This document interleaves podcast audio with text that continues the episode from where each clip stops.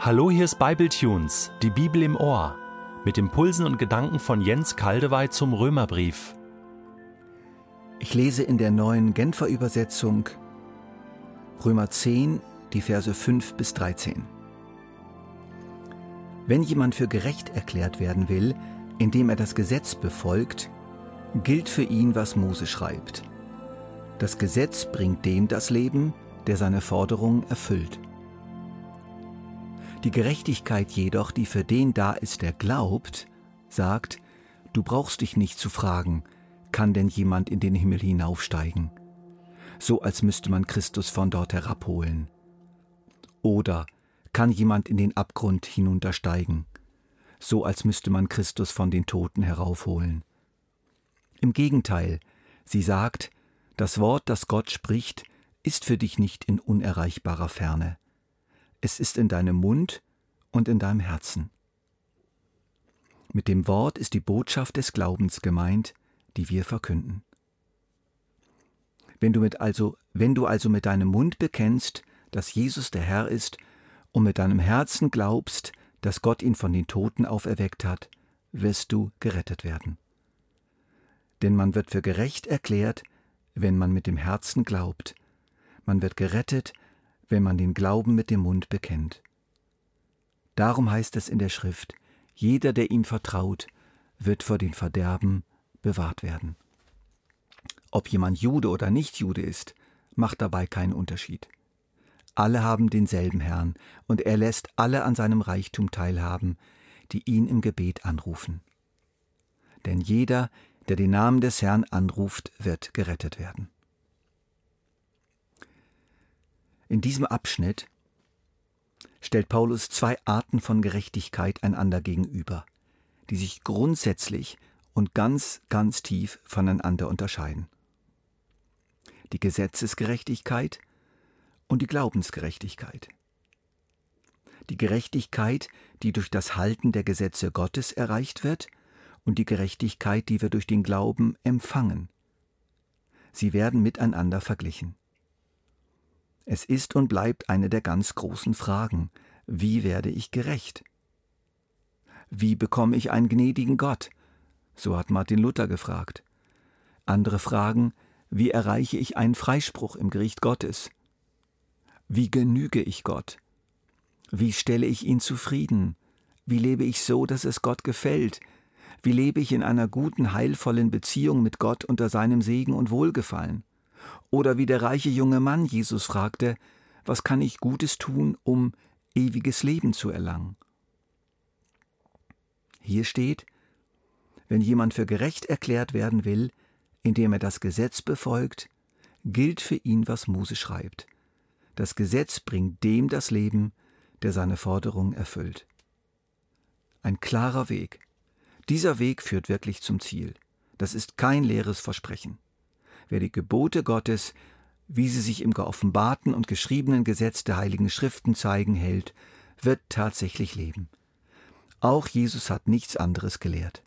Wenn du den Weg gehen willst, der zum Leben führt, dann halte die Gebote, sagte einem vielversprechenden jungen Mann. Und nun wird's spannend. Ja, welche soll ich denn halten? wird zurückgefragt. Jesus zählt sechs der von Gott selbst ausgesprochenen Hauptgebote auf. Ja, alles dies habe ich befolgt. Was fehlt mir noch?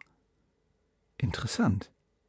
Der junge Mann schaut sein Leben an, prüft es und stellt fest, hab ich gehalten. Und Jesus widerspricht ihm nicht.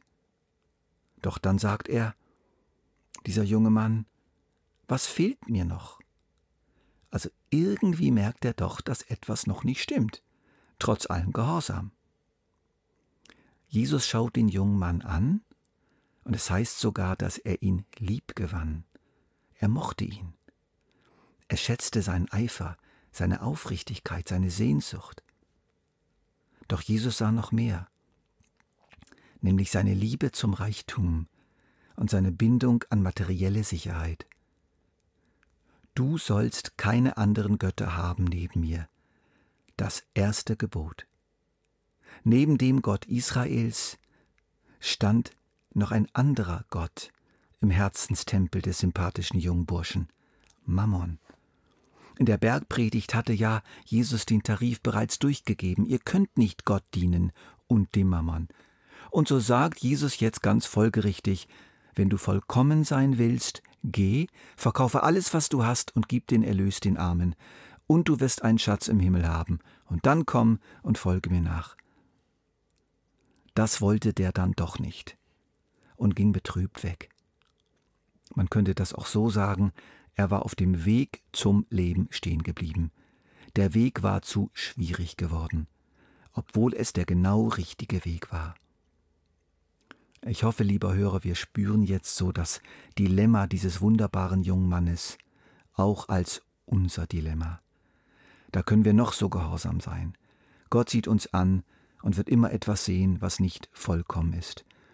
Er wird irgendwo in unserem Leben, in unserem Handeln einen konkreten Ungehorsam gegen eines seiner Gebote feststellen, und der Götter sind viele.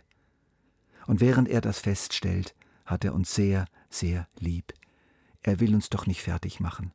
Er sagt uns nur die Wahrheit, und die Wahrheit ist, wenn du den Weg gehen willst, der zum Leben führt, dann halte die Gebote. Was machen wir jetzt?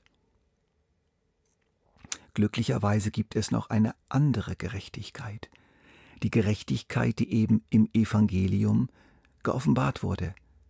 Die Gerechtigkeit jedoch, die für den da ist, der glaubt.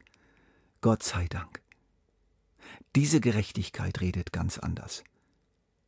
Du brauchst dich nicht zu fragen, kann denn jemand in den Himmel hinaufsteigen, so als müsste man Christus von dort herabholen. Kann jemand in den Abgrund hinuntersteigen, so als müsste man Christus von den Toten heraufholen. Als ich zum ersten Mal in die Schweiz kam, um die Verwandten meiner Frau zu besuchen, verstand ich fast nichts vom Schweizerdütsch.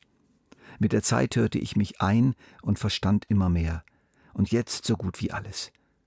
So ist es mir auch mit dieser etwas merkwürdig klingenden Rede über die Glaubensgerechtigkeit gegangen. Ich musste mich einhören.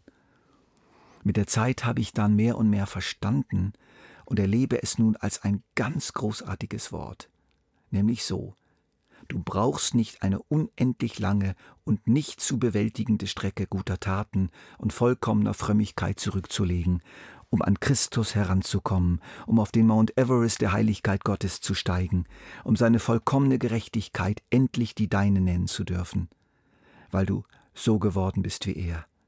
Gib auf gib endlich auf. Du brauchst dich auch nicht mehr zu fragen, wie das denn zu schaffen sei. Diese Frage ist nicht mehr nötig. Irgendwann kapierte auch der radikale und eifrige Martin Luther, dieser fromme Bergsteiger, dass die Frage, wie man denn einen gnädigen Gott bekommt, nicht mehr gestellt werden muss. Im Gegenteil lesen wir im Text. Sie sagt, das Wort, das Gott spricht, ist für dich nicht in unerreichbarer Ferne. Es ist in deinem Mund und in deinem Herzen. Jetzt fällt mir das alte schöne Sprichwort ein, warum in die Ferne schweifen, denn das Gute liegt so nah. Die zu erreichende Gerechtigkeit Gottes ist ganz nah, unvorstellbar nah, bereits vor der Tür, ja noch mehr, schon bei uns drin. An anderer Stelle sagt Paulus das so, Gott war in Christus und versöhnte die Welt mit sich selbst. Die Versöhnung ist schon da, fix und fertig und zubereitet, du musst nur noch zulangen. Gott erweist seine Liebe gegen uns darin, als wir noch Sünder waren. Seine Liebe ist also längst da. Du konntest den langen Weg nicht gehen, der zum Leben führt. Zu lang, zu steil, zu schwer. Deshalb ist Gott ihn in Christus gegangen. Von ganz oben ist er zu dir gekommen. Er muss nicht mehr geholt werden. Und von ganz unten, vom Kreuz her, aus der Hölle der Gottverlassenheit ist er gekommen, von dort, wo er deine Sünde trug. Deshalb musst du nicht mehr dort unten hin, musst keine Sühne mehr leisten als Wiedergutmachung für deine Ungerechtigkeit, damit so deine Gerechtigkeit wiederhergestellt wird.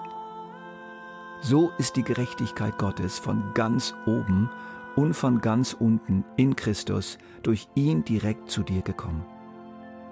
Du musst nur vertrauensvoll die Tür öffnen und sie hereinlassen.